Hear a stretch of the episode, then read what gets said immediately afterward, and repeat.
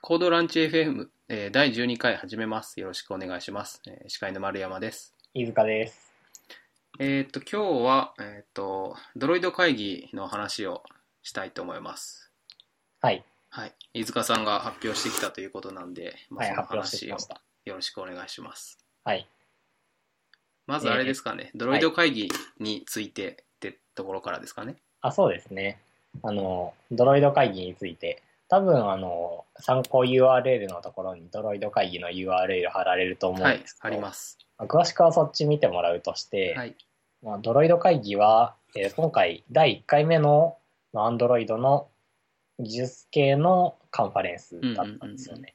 まあ、他にも ABC とかありますけど、ドロイド会議が開催されるのは今回初めてだっうたんと。うんうんで、えっと、4月の25日にですね、開催されまして、うんだいたいセッションが20ぐらいかな、ありまして、おーえーで、まあ参加したエンジニアが、えー200人ぐらいだったかな。すごい、結構大きいですね。結構大きかったですね、うんそれでも倍率高かったらしくて行けなかったみたいな人がああ、なんか、いらっしゃったみたいですすねごい、すごい速さで埋まったんですよね。うんなんか8分とか行ってましたうね、ん、すごい大人大人気ですねうん。なんか ABC って聞いたことあるんですけど、それとはどう、住み分けとかがあるんですかいや僕 ABC 行ったことないんで分かんないんですよねそれも Android の話なんですよね。うんだと思いますねうん。多分うん ABC よりもドロイド会議の方があの技術寄りなんですかねあー ABC の方は Android と言いつつなんかいろんなお祭り関係のあー、そうなんですね。もろもあったようえな気がーしましたね。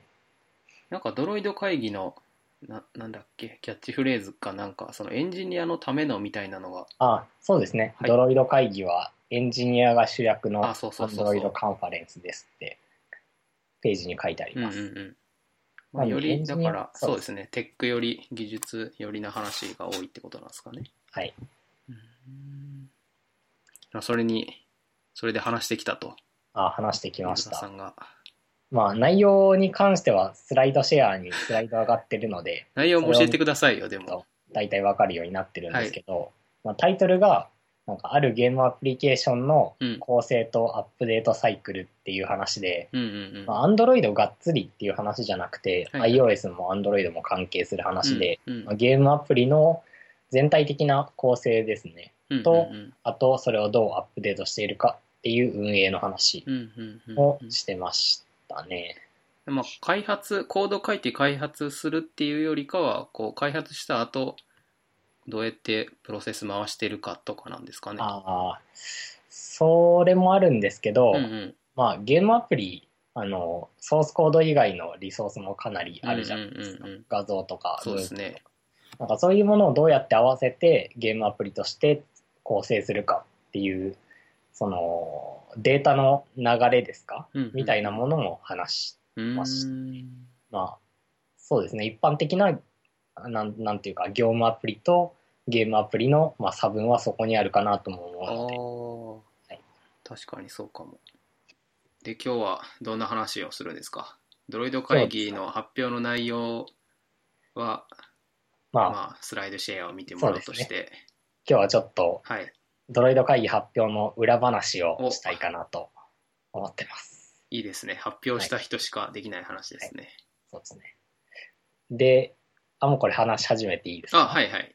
あの、僕、1年半に1回外部で発表しようっていう自己目標があって、 1年半に1回 へえそうそう初めて聞きましたあの、あんまり頻繁にやっても質が落ちるし、うんうんまあ適度な具合でやりたいと思ってたんですけど、そうどうでもいいツッコミなんですけどなんで1年半なんですか、一1年じゃなこくれてはね、わからない です。なんとなく自分の勉強サイクルが1年半。あーあ1年半するとなぜか一巡していて、一巡というか、割とこう、新しいことをやってー、うんうんまあそれも自分なりに吸収して、うんうんまあ外部に発表できるかなぐらいまであーいけるのが大体1年半ぐらいかかるんですよ。あーなるほど、うんで、まあ、今回あのって言ってもそんなに回数やったことないんですけど、うんうん3、4回目ぐらいでなんですけど、うんまあ、まず最初に、あの、外部で話そうと思ったら、はいまずここをクリアしなきゃいけないっていうポイントが、まあありますと。はいまあそれが採択されるっていううんうこんうとですよね。んあの、まずは、あなたの、なんていうかこういう話は採択されたので、ぜひ発表してくださいみたいなの、ところまでいかないとはい発表できないわけなんで、うんうんまず採択されるにはどうしたらいいかっていうことを、ちょっと考えてみたいと思います。そうですねうんあの、あんまりこういうこと話されることないかなと思うので、確かにうんちょっと話してもいいかうもんうしれないんですけど。まあこれ、単純で、あの、そのカンファレンスなり勉強会に来る人がうんどんな人なのか、どういう話を聞きたいのかっていうのをはいはい考えて、丁寧に、あの、投稿しましょうっていうことにつきますよね。ああまあ確かに確かはにいそうですねもう当たり前のことを言ってしまうんですけ どあの今回多分採択率が2 3 0だったと思うんですけど、うんうんまあ多分採択されたものに関しては丁寧によく書けているものだったと思ううんですよあー割とあの投なん投稿されたうんトーク一覧みたいなのもあるんですけど、うんうんあのこれが採択されたらこれ勉強するよみたいな勉強して話すよみたいな人もああいたりしてあーなるほどそういうものってあまり取らないですうね、んうんうんなんで自分はもうこういったトークで価値価値を提供できるようっんていうところまでしっかり書けないといけないなっていうのは思いますね。運営側からするともうそう安定してる方がそうですよね。いろいろうん助かりますよねうんうんなので、ちゃんと考えて、うん来る人のことを考えて、で、今の自分がもうすでに話せることしか書かないってうんいううんうんうんうんのはいつも気をつけてますね。それどういったものをその送るんですかああ、それはあれですね。概要っすね。ああタイトルと概要ですうね。んうんうん大体送ります。うんそれ、まあ、どこの外部のカンファレンスでも大体そんな感じなんですかあ、そうですね。あのー本当に大きいところではなければ、うん一回、そのタイトルと概要を送って、それでうん終わりっていうところが。う多いですねんで、もっと大きいところになると、うんまあ、例えばゲーム系のカンファレンスだと、まあ、セデックとかあると思うんですけど、うんうんそういうところだと、えっ、と、を一旦その概要を送って、うん採択されましたってなったらその次になんかえっ、とパンフレットに書くための概要みたいなのとか送ったりとか顔写真を送ったりとかそういうのが必要へーなところもまあありますけど、うんへー基本ドロイド会議とかうん、 HTML5 カンファレンスとうか、ん、そういったものであれば、えー概要とタイトルを送って終わりっていうところが多いですね。なるほど。えーまあ、丁寧に書いて、聞きに来る人のニーズを満たす内容を送りましょうと。ですね送りましょうっていうところに言うと思いますね。意外それと話せる内容とニーズがやっぱ合わないと、でも、まあ発ああ表それははもそちろもんそもいいけないって話ですね。そうそれはそうですね。採択された後、後から作り出すんですよね、資料とか。資料はもちろん実際はそうですね、うんまあどういう話をしようかなっていうのはその時点でもう考えてるわけなんですけど、うんうんうんはい、で、えーこれその採択されましたってなったはら資料を作るわけじゃないそうでですか、すね。うん。で割と資料作りに関してもうん。勉強していていろいろなメソッドが存在するはんいですはい。けども、まあ、大きく分けると、うん。あのビル・ゲイツ派とうん。スティーブ・ジョブズ派っていうのがいると僕は思っているんですよ僕初めて聞きました、それ。どういや、そうでしょうね。 で 僕が考える。あ、飯塚さんの考えなんですね。 うん、そうですね。しかも、僕あの、ビル・ゲイツのする、あの、トークとかあんま見たことないんですえけじどゃ。あ、これ、何なんですかゲイあツこれは、あの、ビル・ゲイツのスライドを、うん。なんかいろんなサイトで上がってるじゃないですか。ああ。それを見て研究した結果であって、話してるるのはあんまり実は見たことないんです。 あ今の話はスライド作りについてです。ももちろんん両方とも、あの、スピーチは素晴らしいと思うんですが、、うんまあ、ビル・ゲイツ派のスライドと、うん。ジョブズ派のスライドっていうのは、いるんですよ。それちょっと教えてくださいよどういった内容なんですあかのビル・ゲイツ派のスライドっていうのはかなり分かりやすくて、はい、まあ、これ技術系のスライドだと大体そうなんですけど、うん、まあ、そのスライド自体がその資料としての価値を持つように、ビル・ゲイツ派の人たちはスライドを作ります。ああなるほどなので割と文字が多めだったりとうんうか、んあのー図もで図もですね結構細かく書いてたりとうんか、うんうんあとあのー間違いがあったらいけないので、うんあのーグラフのメメモリっていうんですかねあーはいはい単位系までしっかり書いてるうんとかですそういった作り込みがよくしてあるのがゲイツ派でして、ほうほうほあのスライドシェアとか見てううんまあどんな話をしているのか分かったりとか、そこから得られるものがあったりっていうのがゲイツ派の資う料にーん特徴なっています。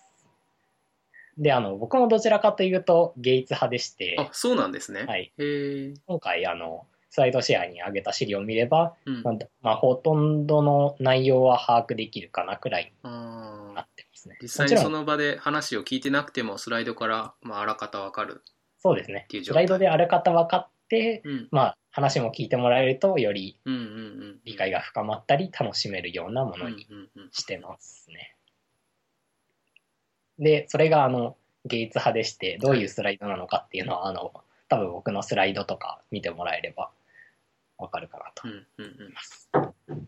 であのもう一方でいるのがあのジョブズ派なんで丈夫すけどさうん ジョブズ派の人たちはあのプレゼン資料だけ見てもこの人たちが何を言ってるのかはさっぱりわ からない。まあなんとなく想像できますキーワードだけ書いてあるとか、そうですね。あのお、で、この人たちの、そのスライド作りの外、あの、哲学とうしんて、うん、まあ、スライドも、まあ、一応、ススピーチの要素としてあるんですけど、うんそれがまあ主役じゃないですよ、うんうんうんまあスピーチの主役はあくまで話であって、うんうんその人、スピーチする本人うんにあるわけです。うんですからそのプレゼン資料を見てそれで全部分かっちゃったら、まあ、そもそも話す意味ないよねっていうなるほどところにジョブズ派の哲学はあるって僕は思うんですけど、うんまあ多分それ反対の方もいらっしゃるのは分かります。で、まあ、この人たちの資料の特徴としてうんまず雰囲気を伝えるのがすごくうまいっていうところがあると思いますね。あー画像であった雰り囲気あーうんあの表であったりとかうんですね。雰囲気を伝えるっていうのはそのどなん何の雰囲気なんですつかまりですね、あのー 訴えたいことに対してうんうん直接的じゃない場合が結構あります。例えあば、ーなんかその、こういう技術革新が起こってうん、今後、なんかすごい技術が進歩するよみたいなうんことを言いたい時にですうんね、うんゲイツ派だと、うんあのこの技術が発発展することによって何がいいことがあるのかっていうのをこうんうんうんう表にしたりとかはいですはいね、はいはいあと予測される数値みたいなのをこうグラフで出したりとかするわけです。うんうんジョブズ派はこういうのはあんまりやらなくて、うんうん例えばですね、こう大海原にこ漕ぎ出して いく船のあー写真みたいなのを全画面でですね、うん出してうん、ちょっとキャプションで、なんか今後この技術によって何々が進んでいくみたいなうん、うんうんうんそういったことを言ったりして、で、その、もちろんその、ジョブズ派の人たちも嘘を言うわけじゃなくて、うんうんうんそういったゲイツ派の人たちが伝えたい、スライドで伝えちゃうようなことは、うんあの口頭で補足するような形ですね。にする。うんで、あくまでスライドは、その、 スピーチのおまけじゃないですけど、その、 まあ、い言ってしまえば引き立て役みたいな感じですかね、うんうんになってるのが特徴かな。うんなんかその聞いてる人にこう、はい想像させるああ、そうですみたね。いな感じをなのかなとああ、多分そう聞いでてすねて、で、あのージョブズ派の人たちのことも僕はかなり好きで、うんススティーブ・ジョブズのプレゼンも結構見てるんですけど、うんうんで、この人たちがよくやるプレゼンのスタイルが多分この本に載ってるぞっていう本があります。うんうんで、それがあの、プレゼンテーション前っていうんうのおでして、ーうんまあ、前っていうのはあの、漢字で書くと、あの、はいはいはいあの禅なんですけど、日本の禅日本ゼンですね。うん。で、まあ、これ読んでもらえると、ジョブズ派のプレゼンの哲学がわかるようになってます。うーんこれ は、そのスライドの作り方から、なんか発そうです表の仕方みたいなので、こう、それがですね、うん直接的に全てが書かれてるわけじゃなくてですね、やっぱ禅さなんすで、が、この本、この本自体もジョブズ派の思想で書かれてるってことですね。まあ、ジョブズ自体禅好きだったみたいなんで、うんそこつながりあるのかもしれないですね。へえ。これ読んでいただけるとですね、あのー発表する時のうん。心構えとか、うん。どういう気持ちで発表したらいいのかみたいなことも載ってるので、うんうん。まあ、全然発表したことないよとか、いうわからない人はこれ読んでみるといいかもしれないうんですね。でもこの、あの、プレゼンテーション全っていう本なんですけど、かなり刺激が強いので、一番最初に読むと、 うん。 あの信者になってしまう恐れも。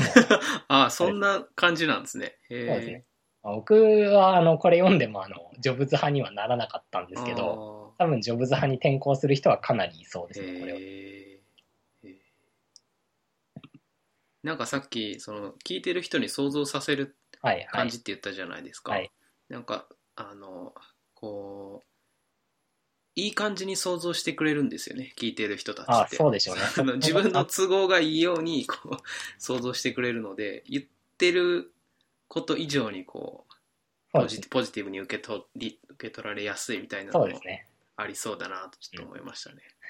ああ、そうですね。あの、ジョブズ派のプレゼンで、うんなんかその人の立ち振る舞いみたいなものもジョブズ派のプレゼンだと結構重要なところになってるんあーですよね。あの、うんゲイツ派だったらスライドがしっかりしてればそこから全て読み取れるんですけど、はいはい。うんジョブズ派の方は違って、うん例えばですね、あの、ビル・ゲイツが最初 iPod なのかなうんをプレゼンしたときに、うん。丸山さん知ってます ?iPod なの。そう一番最初に出た時 iPod なの、あ、いや、プレゼンは見たことない。え、ビル・ゲイツがプレゼンそうです。あ、ビル・ゲイツじゃない、ジョブズですね、あジョブズがプレ、うジョブズがプレん。ゼンした。すみません、うん間違えました。で、その時にどういうプレゼンを行ったかっていうと、はい。まあ普通にこう、ジョブズが男女歩いてますと。うん。まあこれから新しいプロダクトを紹介するよっていうわけですね。で、それからジョブズがですね、あの、ジーンズのうん。キーを入れるポケットありますよね。ああ、ちっちゃいとやつ。じゃあ、あそこ、はいあそこ何のためにあるのかみんな知ってるみたいなことを言うわけですうよ。ん うんで、そこからですね、iPod なのを取り出して、うん。実はこのプロダクトを入れるためにやっ たんだみたいな。あーで、へそうえ。すると、まあ、うんみんなもこういうサイズ感で、うんあ、そうか、ここのキーに入るぐらいだし、こういうところにも入るだろうみたいな想像うんうんう感んかき立てられますよね。うんうんうんうん。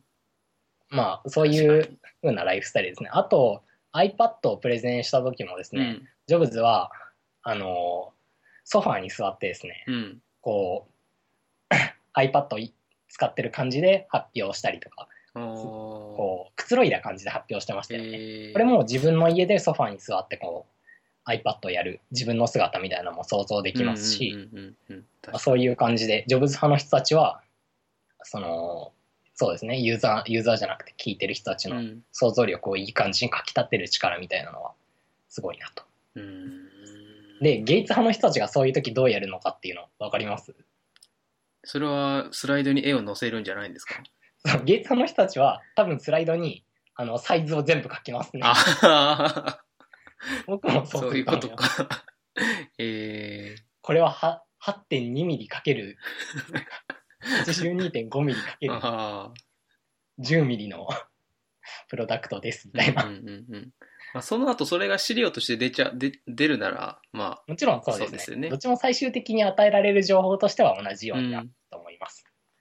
うんうんどっちがいいとかじゃないですうんうんね、これうは。んまあ好きな方のスタイルでうん、話せばいいんですかね、いいと思います。えで、ジョゲイツ派とジョブズ派は分かっていただけました。ー、 はい大体わかりましたよ、はいうんあの、多分、ゲイツ派のスライドはスライドシェアで技術系のスライドを見れば大体それになってまうす。んうんで、ジョブズ派のスライドが何だか分かんない方は、プレゼンテーション全という本を読んでみてください。わ、かりましたで、あの、僕今回の発表を、あ全然違う話になっちゃうんですけど、あはいはいかなり時間をかけてうんうん発表準備をしましたうんうんいいこいうのともですねですね。あの、ほぼ1週間丸々ですうね、ん業務の時間をこれに費やしまして、それ、それこの場で言ってもいいんですかこ多う、分大丈夫です。あ、じゃあ、バンバン行きましょはい、バンバン行きましょう。う。うん。ああの、こっそりやってたわけじゃなわい。けじゃないよ。ちゃんと許可を取許ってね可を取ってやってたんですね。やってるんで大丈夫なんですけどううんうんうんまあ、スライド作りってかなり時間かかるんですよね。そうですよね。しかも今回こんな大きいしそう、です聞きに来る人もいっぱいいるし。あの30何枚スライドを作ったんですけど、あ、僕ちな1みに枚ちなみに発表時間はどどんな25分ですね。 25分。うんうんはい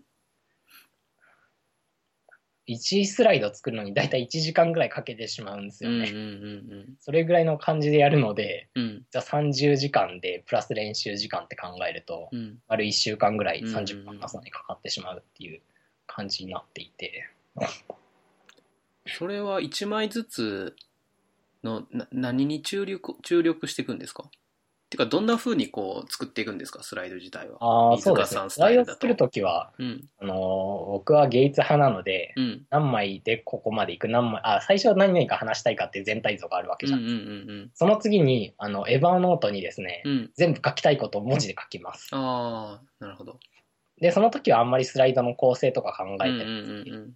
でそこからあのスライドで、えー、と1枚目にはこれを割り当てるこれ2枚目にはこれを割り当てるっていうのを考えていきます、うんうんで最初はあのタイトルというかそうですねタイトルとあと目次と、うんえっ、と各ページのタイトルですね、うんうんうん考えていってう、んあとは肉付けしていくっていううん形ですね。うんなので1枚目からがっつり作って2枚目がっつり作って3枚目がっつり作ってっていう作り方ではないです。うんうんうんうん全体をこう攻めていくそう感じですなんねで。すよね。うん今回は2、3回作り直したと思います。ああ、そうなんですね。はい。うん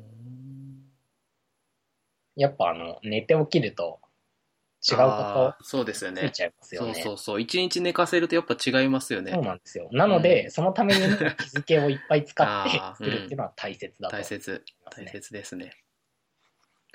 なんか、すごい余談なんですけど、はい。こう、たまにツイッターとかで、こう、発表する人だと思うんですけど、まだ資料ができてないとか、なんかはいは当い日作るみたいな話を、こう、してるのを見かけると僕はちょっと悲しくななるなと思あっあー、てそて。れはね、なりますね。ね、そうですよね。なんかこう、まあ聞きに来る人とか、会場を準備してる運営側の人たちのことを考えると、なんというか、ちょっと雑、雑だなと思って、うんそうそういうのな、まあ、言わない方がいいんじゃないかなとか、こう思ったりしますよね。ああ、それは言わない方がいいでしょうね、確です実によね。うん、ままああ、実際、そうだったとしても、まはあ、ね、言わない方がいい気がするなと。そうですね。まあ、よく考え、僕は考えるのが、うん。まあ、今回だと多分100、100人いなかったぐらいかな、聞きに来てくれてた。おー。それ30分かける100人の時間が費やされるあーことそうでになするわけじゃねないで。すうか。ん。うん。そう考えると、うん。あのー多分僕の準備時間なんてう、ん。うん。へ、へ、へなもんなんですうんよ。うんうんうん。なので、いくら準備に時間費やしても、その価値はあるかなとうん、思うんですよね。いい、いいですね。いいと思います。発表、発声を出して発表の練習とかもするんですかもちろんしますよお。ーそれに2日ぐらいかけますね。おーそ それ、家とかでするんですか家でもしますし、うんうんうん今回の場合はあのあこれは言っていいのかよくわかんないんですけどうん僕発表する前にリハーサルっていうのを必ずやってて、うんうんその技術について詳しい人何人かの前でその発表を見てもらってあーはいはいはいで最終チェックしてちょっとスライド変えて、うんうんその次の日最終リハーサルして本番に臨むっていう、うんかなりの限界体制を敷いてするごいですね。そうですね今回リハーサルもしていて、うん。その時は3人か4人ぐらいの人に聞いてもらって、プロの人ですね、うん。に聞いてもらって技術チェックしてます。プロ、プロの人って何ですかプロの人って。話すことについてのプロフェッショナル。ああー、はいはいはい。今回だったら、アンドロイドとかゲーム作りとかそういそううです話に詳しい人ってことですね。そうですね。僕の話の場合、かなり広範囲の話をしていて、うん。全部について自分がそのプロなわけじゃなかっうたんうんです。ん例えば今回ゲームエンジンの話とかしてたんですけど、うん。うんうん。僕ゲームエンジンについて実はそれほど、まあ、もちろん使ってるし、コードとか読むんですけど、うんそれほどプロなわけじゃないと。うんうん。なので、まあ、ゲームエンジンのも専門にやってる人にその発表を見てもらって、間違ったこと言ってないかっていうのをチェックしてもらう。うんうんうん。そういうことをしてます。うんねいいっすね。そうですねなるほ。どで、そうですね。発表を声に出して何回やるかっていうと、10回ぐらいはやる、おとすごい。やってると思さすがっすね。僕、そういう大きな発表の場で話したことはないので、そこまでややるもんなんですねという感感想ですね。う。多分やらないんです けど、普通は。それにやらなくてもいいと思うんですけど、自分はやらないと気が済まない。ああ、うんうん。心配性ですか かなり心配性でいす。や、じゃあ僕も心配性なんで、もし、多分なんかは、ねいや丸山さんも多分話す時になったらやると思いますよもしそういう機。会があれば、きっとやると思いますね。そうですね。へ発表準備についてはこれぐらいなんですけど、え。ううなんかあります話してほしいこととか。発表、いや、そんな、うん、大体、大体。ああ、そうですね。一つだけ聞きたいのは、その、あれですね、業務時間の7、7、7日はい。を、あ7日っていうのは全部でして、うん業務に使ったのは4日ぐあ、らいで4す。日、そのはい4日を使わせてくれる会社、いい会社ですね。いや、いい会社で飯すよ塚。さんのところ。ああうん今回タイミングも良かったんですけどね。あそうなんですかちょうどあの、なんか一段落ついたところ。ああ、そういうことか。仕事が谷間とかそういう感じだったんですかね。そうですね。そんな感じだった。うんじゃあ次行きましょうか。いで、えっ、と、今回、まあ、また準備の話になっちゃうんですけど、うん、今回あの、僕が話したことって完全に業務のことはいはいはい。なんですよね。うんなんで、これ話すの結構大変っそうですよねて。いうのを話しました。なんか NDA ですかありますうしんうね。んう。なんちょっんとで、ドキドキしますよね。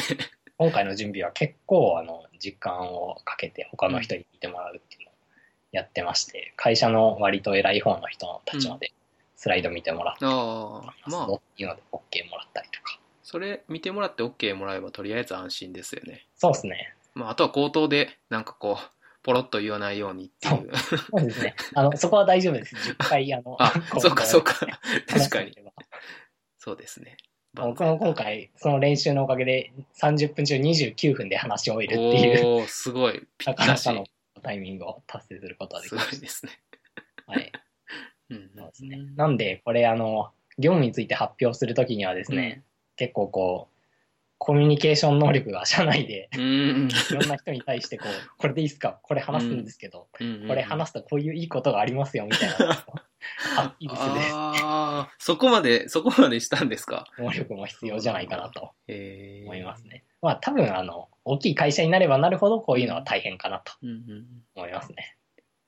なんかうち、うちって僕クックパッドなんですけど、クックパッドでもその技術ブログみたいなのこう、よくみんな書いてて、それもいろんな人のレビューを受けてあ、ですよね。で出す。で、なんかもし数値とか出したいことがあれば、例えば CTO にもレビューしてもらうとか、ホーム、ホーム、うんまあ、あの、広報か、広報とかにも確認を取るとかっていう流れになりますね。技術系なんで、まあそんなにはない。あ、でも、うちもそん、それと大体一緒ですね。おー話としては。そうですよね。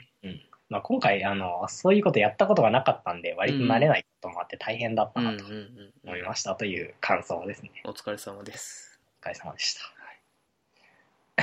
で、えーまあ、結構大変だ、大変だっていう話が続いてしまったんですけど、はいまあ、もういくつか、かなり雑多な話になっちゃうんですはけいど、はいはい。ありまして、うん。あのさっきあのゲイツ派とジョブズ派の話したじゃないですか、で割とジョブズ話してるの見てかっこいいなって思ったのがうん。あのジョブズ PC の前でプレゼンしないっ すねあゲイツはあ、するんですけどそうそうですね。壇上を歩いてるイメージそうでがすよねありますね。れやりたかったんですよね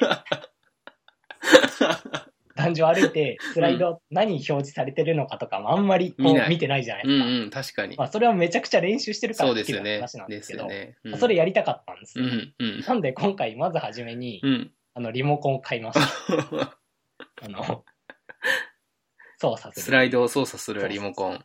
で、これあの、今回買う、それやりたいなと思ったのは初めてじゃなくて、うん。社内勉強会とかでもやってた、や、やりたいなと思ったことあったんですけうんうど、か、その、リモコンを買うには至らなくてですうね、ん。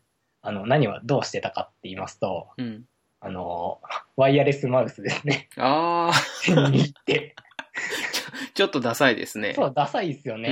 ん。で、今回、あの、念願のですね、うんリモコンを買いまして、いいっすそねれで、あの、ゲイツ割りに発表してやろうと思ったんです けど、まあ、ゲイツ割りにはならなかったんですけど、ゲイツじゃない、ジョブズ割りにはならなかったんですけど、うん。勝手によ、本当良かったと思います。へえ。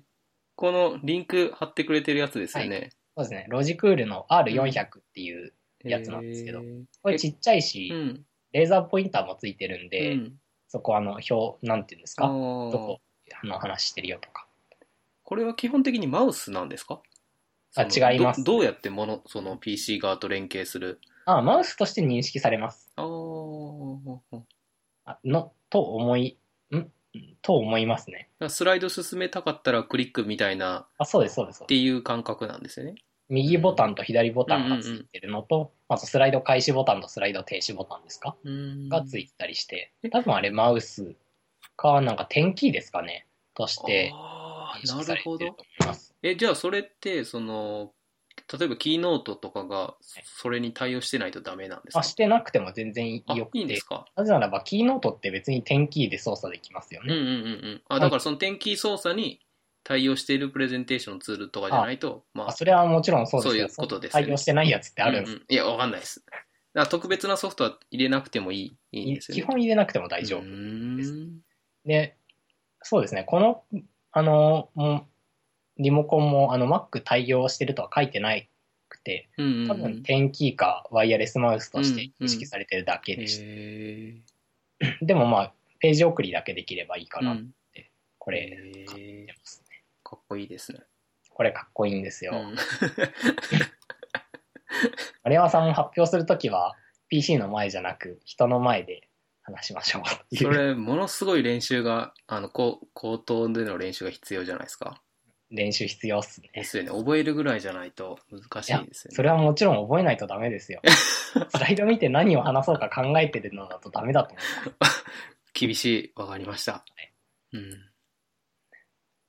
さすが。で、うん。そうですね。ただこの R400 なんですけど、まあ、その機種の話になってしまうんですが、かなり誤操作しやすいなっていう印象があってですね、へえ。あ、左右がってことですか左右じゃないんですよね。左右の上に、うん。スライド停止ボタンみたいなのがあーついてますねなんかそれ押しちゃうんですよね。へえ。これ押してしまうと、うん何が起こるかっていうと、スライドが閉じてしま うので、一旦 PC に戻って、スライドをやり直すっていう恥ずかしいことをやらないといけなくて、ダサい。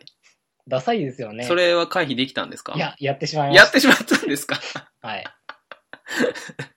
ちょできてないじゃないですかい。や、でもいいんですよ、これはあ。、そうなんですか。発表には、そのうん問題はつきものなんですよね、ああ。ただそこでどうやってこう、禅の精神を発揮して、うん。こう、平成を装っていられるうかん。が重要で すね。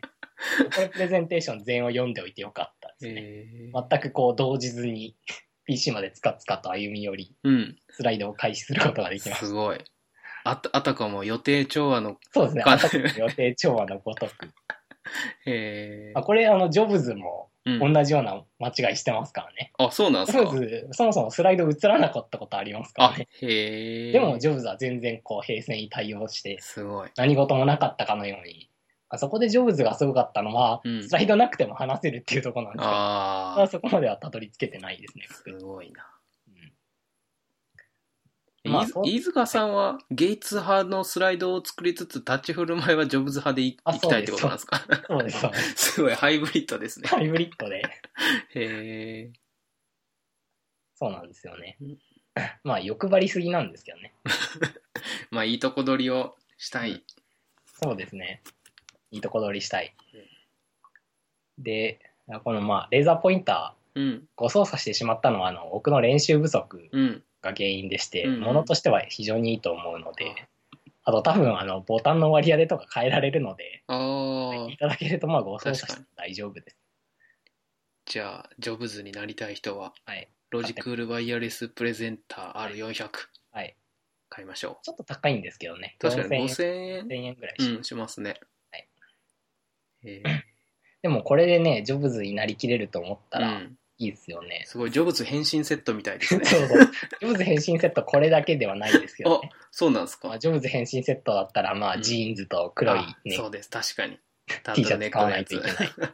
なっちゃう。まあ、そこまではしないですね。うん。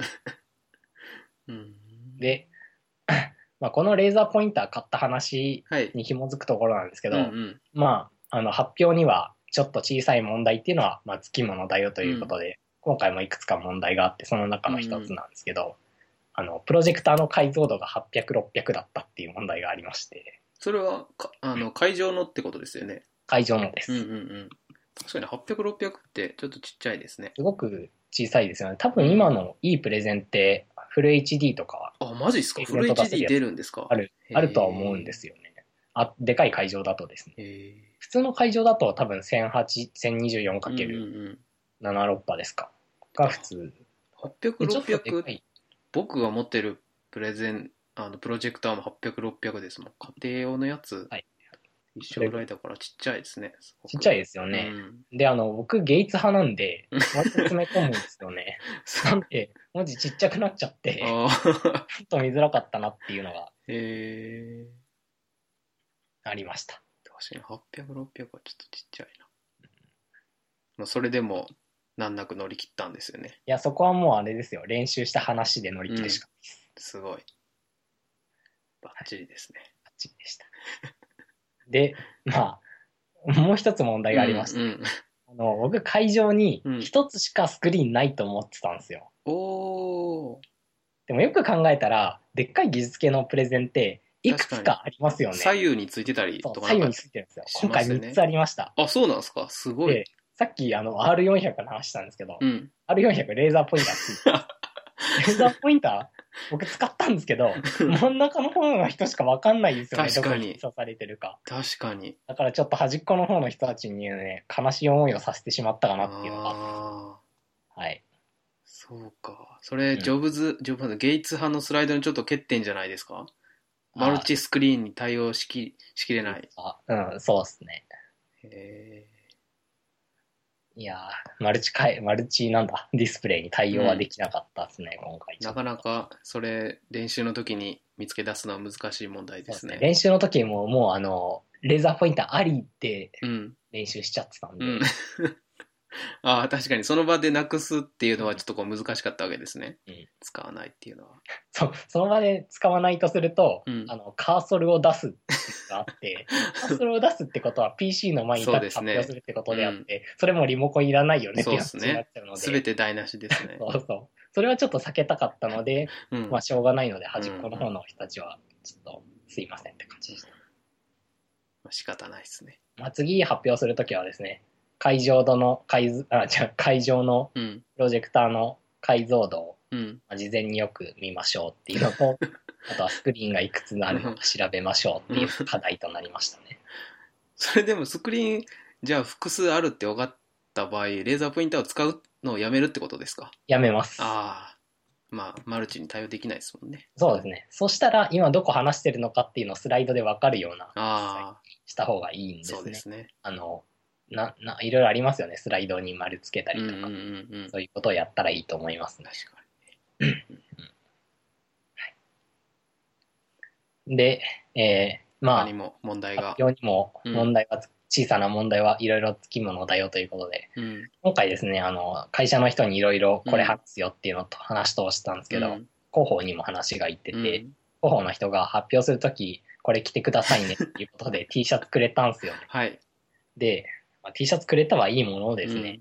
あの、これき着ていきました。もちろん。うん。うんうん。朝ですね、よし、じゃあこのちょっとダサいけど会社のアピールになる T シャツを着ていこうと思って、うん来て会場に行って、うんよし発表するぞって発表しにしたんですけど、うん。まあ、なんとその上にパーカーを着ていて全くああ、着れなかったっていうちょっと残念ですね、 それでは僕。その時 GitHub のパーカー着てた んでまあ完全に GitHub のアピールになってしまいましたねそれ、それ本当にこう、忘れてしまっ上にパーカー切っちゃったんですかわざとじゃないんですかわざとじゃないわんでざす、とではない。うん、いやだって下に着てましたしうん。こう脱ごうって思ってたんですけどうん。直前かなり緊張してますよああ、まあ、確かにね。そこまで頭回らなかったんですよね確かにね。なんでちょっと広報の方にせっかくもらったのにうん。 着れなかったんで謝っておいた んですけど現れて終わりましたまあ、何事もなく終わってよかったですね。はいうん。なんかドロイド会議の T シャツ売ってたんですよね。あ、僕それもらいましあ、た。もらした。発発表表者者だからか。いいな。いいですあね。れ、目立ちますね。かなりグリーン。うんうんうんうん。会社でたまに着てる人いるんですけど、ああ、えー、れ、かなり目立ってます。なんか中澤さんとか着てそうなイメージがあるな。ああ、着てたのは僕の他の発表者の人。あー最後最後の。発表に関してはこのくらい、はい。でもう割と話したいことはいいで話すすね。裏話。大丈夫でした。はい。で、まあ、もう一つ思うのはですね、はい。なんかあの、IT 系の人たちってうんコミュ力がすげえ高いなと僕は高いんですか思っていて、うん。ものすごいなと思います。あの、今回発表した後が、うん。お昼休みだったんですよね。はいはい。で、なんか、お昼休み前に僕発表したんで、うん。お昼休みの時に、あ、発表見ましたみたいな、あ、なんか、これどうなってるんですかうんうみんたいな、この技術とかどうなってるんでしうょん。ういみいたいな、いい、いい流れじゃないですか。とか、運営の人が、あ、なんか、先ほどはありがとうございましうんた、うみたいなこんとをすげえ言ってくれるんですようね。ん。で、なんか、それ自体はもう、本当恐縮する限りでありがたいんですけど、うん。 うん。自分そこまでコミュ力が高くないので、なんか挙動不審な対応しかできなくてですね、 お、あ、あ、あ、はい、みたいな感じになってしまったのが非常に申し訳なくてですね、あで、まあ他の人たちはどうなのかなっていうふうに見ていると、ー。うん。割とこう知らない人たちでもすぐ打ち解け合ってですねす、ごい。このお昼ご飯を一緒に食べたりとかですすごね、いですね。今回あの軽食を運営の方が用意してくださって、うんうんうんあの、軽食をあの食べてたんですけど、うんうんあそこでのこう話しながら、アンドロイドの技術についての話をですね、こうしたりとかすしごていたな。みたいなんですけど、まあ、僕、割と話しかけられたのに、ご飯食べるときは一人で食べてまして、それ、話しかけられた時の会話はこう膨らんでいかなかったんですかあ膨らんでいきましたけど、お行きました何分僕は挙動不審なもので、ちょっとそこまで突っ込んだ話ができなかったのかなと思って、えそれは申し訳なかったんですよね。で、そうですね、コミュ力みんな高いですよね、ああいうところに来る人は特にだと。ーああ、なんか、慣れてるんですかね、発表する人たちは、そういう場に、懇親会とかに。ああ、なのかもしれないですね。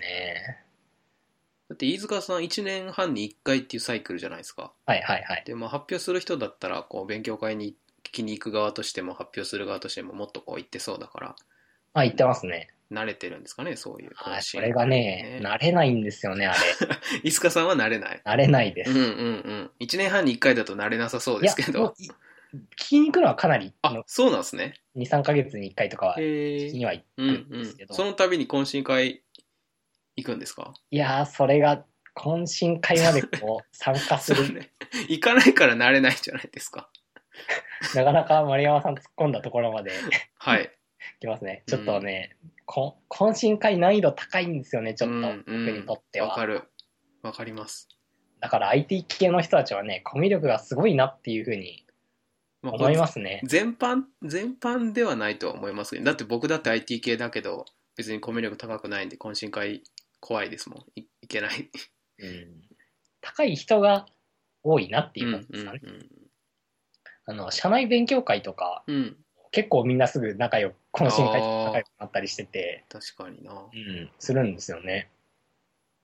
まあ、懇親会とかそういうのも楽しめるとさらに楽しくそうですよねなるから、うん気持ちとしては楽しみたい気持ちはありますけどねあありますよね。うん僕もすごく楽しみたい気持ちがうんあるんですけど、なんかこう、ななかなかねかなか難しい。やっ難しいですねぱこう、でも発表した側だったらなんかこうたさっきも言ってた通り周りから話しかけてくれたり話すネタとしてはこう、はいはいあるあるじゃないです か、でもあの、まず問題なのが、うん、発表した直後だったら、うんうんみんな僕の顔とか服装とか、うんあの風貌を覚えあーてくれてると思うんですよね。はいはいはいだけども、その後なんて、なんか、別に特徴ない人間なん で、わからないですよね、この人が発表したこと、人だとうんういう、んうんあれが。まあ、確かに今回、あの、その発表者マークみたいなものが、な何かシールみたいなのがついてたんですけど、おー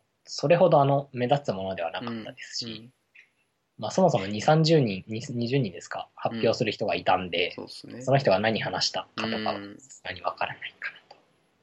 そこであれだったんじゃないですかクラブ T シャツだったんじゃないですか ああ、そうかもしれないですね。これでアピールしておけば、覚えてもらえたかもしたれたなだい。の会社愛が激しい人にしまうかもしれな い。そうですね。はい。うん。いやー、そんな感じでドロイド会議、はい。ちょっと頑張ってきましたっていう非常にお疲れ様でした。話でした。すごい熱気ある、かあの、あれだったんですね。会議ああ、す会議ごかったですね。会場の、ね、熱量は。すごいですね。はい。なんか運営側の人のブログとかも今日出てて、はい。面白い裏話もの、裏話というかまあ、そうなんですねす。それす見ごてい。うん。よかったですね。今回運営の人かなり頑張ってたみたいです。うんうんうん第1回なんだったんですけうど、んうんあのー公演の選定から、うん会場を抑えるのから、うん受付からうんうん。スムーズにいってたような印象を受けたので、なんかそういう話も書いてやって、気を配ってやってるんだなっていうのが。そこはすごかったですうんね。いや何もトラブルは特になく、みんな楽しく円満にできたあなか感っじなんですた、ねなかったと思いますね。すごいですね。うんじゃあ次、飯塚さんがまた外で話すのは1年半後そうなっちゃいますにね。なるんです かね。なので、うんに今2015年でしたっけ15年、そうです多ね。分2016年の冬頃ですね。ああ、何か発表するかなと。 楽しみですね。 あれですね、あの、新しい I iOS の発表ぐらいの 頻度で。ああや、ったそうですね。同じぐらいのサイクルですね。はい確かに。じゃあ今日はこんな感じですか。はい。こんな感じです。はい。じゃあ、お疲れ様です。お疲れ様です。はーい。